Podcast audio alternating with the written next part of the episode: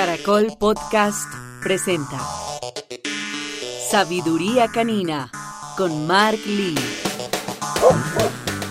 La babiada terrible, la vomitada ni hablar.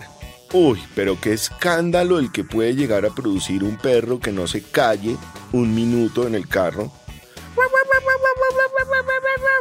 O el que no puede ver al que le pasa a alguien por al lado porque se vuelve loco y quiere romper los vidrios y salirse por algún lado.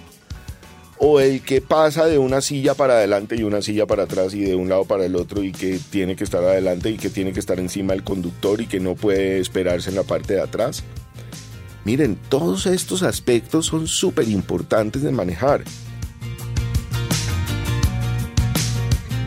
Uno no puede permitir que el perro adopte este tipo de hábitos que se vuelven recurrentes y que después se vuelven en una manera equivocada de cómo transportarse con el perro en el carro.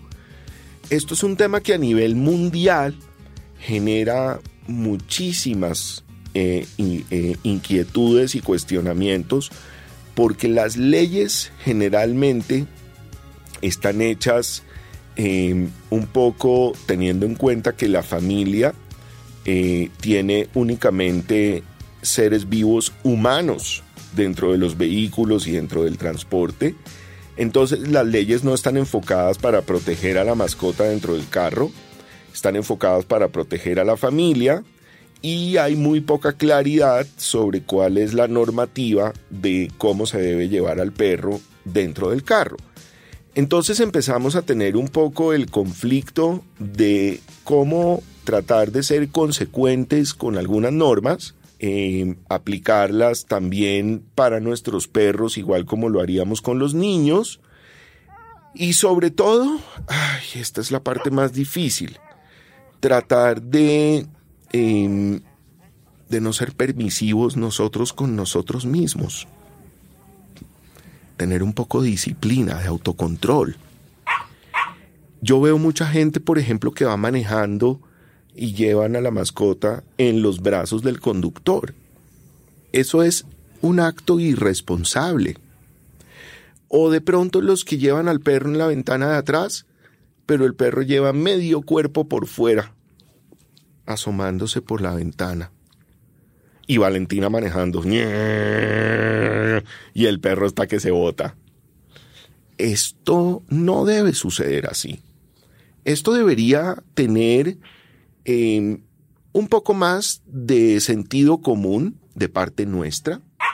Debería tener un poco más de exigencia y normativa por parte de las autoridades. Pero evidentemente debemos construir un poco más de eh, sentido común y de la manera correcta de cómo debemos llevar a nuestras mascotas. Entendamos que nuestro perro nunca va a saber medir el riesgo del transporte que estamos utilizando. Nunca va a poder entender qué pasa si me hago en la mitad de las dos sillas delanteras y de pronto el carro frena y sale ese perro disparado por la ventana del frente del carro. Eso sería desastroso. ¿Se imaginan ustedes, por ejemplo, ese perro que iba en el carro con Valentina con medio cuerpo por fuera y el perro y el viento y el perro feliz recibiendo todo el viento en la cara y de pronto se le atraviesa un vehículo adelante y hay que frenar.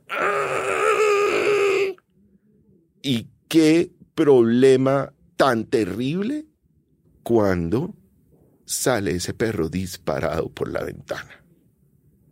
Eso es un accidente terrible. Eso es un accidente mortal. ¿Cómo logramos que esto no suceda? Seamos responsables. Herramientas podrían ser muchas, pero la primera sería la responsabilidad. Hoy en día encontramos ya cinturones de seguridad para nuestros perros. Este cinturón de seguridad tiene un pequeño clip o un pequeño mosquetón que se llama, que va al collar y un seguro que va al cinturón de seguridad del vehículo como el cinturón de seguridad que usamos nosotros. Aquí vamos a construir varios aspectos positivos. El primero es que le vamos a enseñar a nuestra mascota que no puede andar, correr, caminar y moverse por todo el carro. Eso es un primer aspecto de disciplina muy importante. El segundo, que tiene un solo lugar a donde debe quedarse.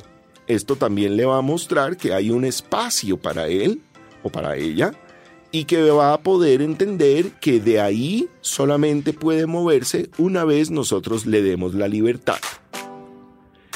Otro aspecto muy importante para eh, tener en cuenta con el cinturón de seguridad es que en el momento en que estamos sometiendo a nuestro perro a una disciplina, no le estamos permitiendo a su cerebro actuar con libertad. De esta manera vamos a reducir el riesgo de que sean incómodos con los perritos que pueden estar por fuera del carro o que puedan ladrarle o molestar a algunas personas que pasen por enfrente a nuestro carro y vamos a poderle dar unos espacios de calma para que el perro se dé cuenta que no tiene que estar alerta y prevenido dentro del carro. El cinturón de seguridad es una excelente herramienta para utilizar, como también podría ser el guacal o una reja en la parte de atrás del carro que separe las sillas traseras con el lugar a donde el perro está.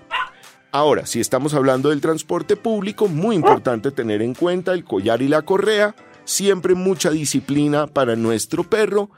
Eh, enseñarles obviamente a viajar con nosotros debe tener un proceso, pero de esta manera usted va a poder construir un itinerario correcto, un mapa visual lo suficientemente claro para su perro y una manera de cómo irle mostrando qué pasa después de que salimos de la casa. Recuerden, la meta final es dónde y a qué horas comemos, dónde y a qué horas dormimos, dónde y a qué horas me dan mi alimento para que yo pueda mostrarle a mi perrito su zona de confort, su zona de calma, su zona de seguridad, donde se pueda adaptar a cualquier cambio. Ya saben, aquí conmigo en mi sabiduría canina, conectado con ustedes, enseñándoles a tener una mejor relación con sus animalitos de compañía.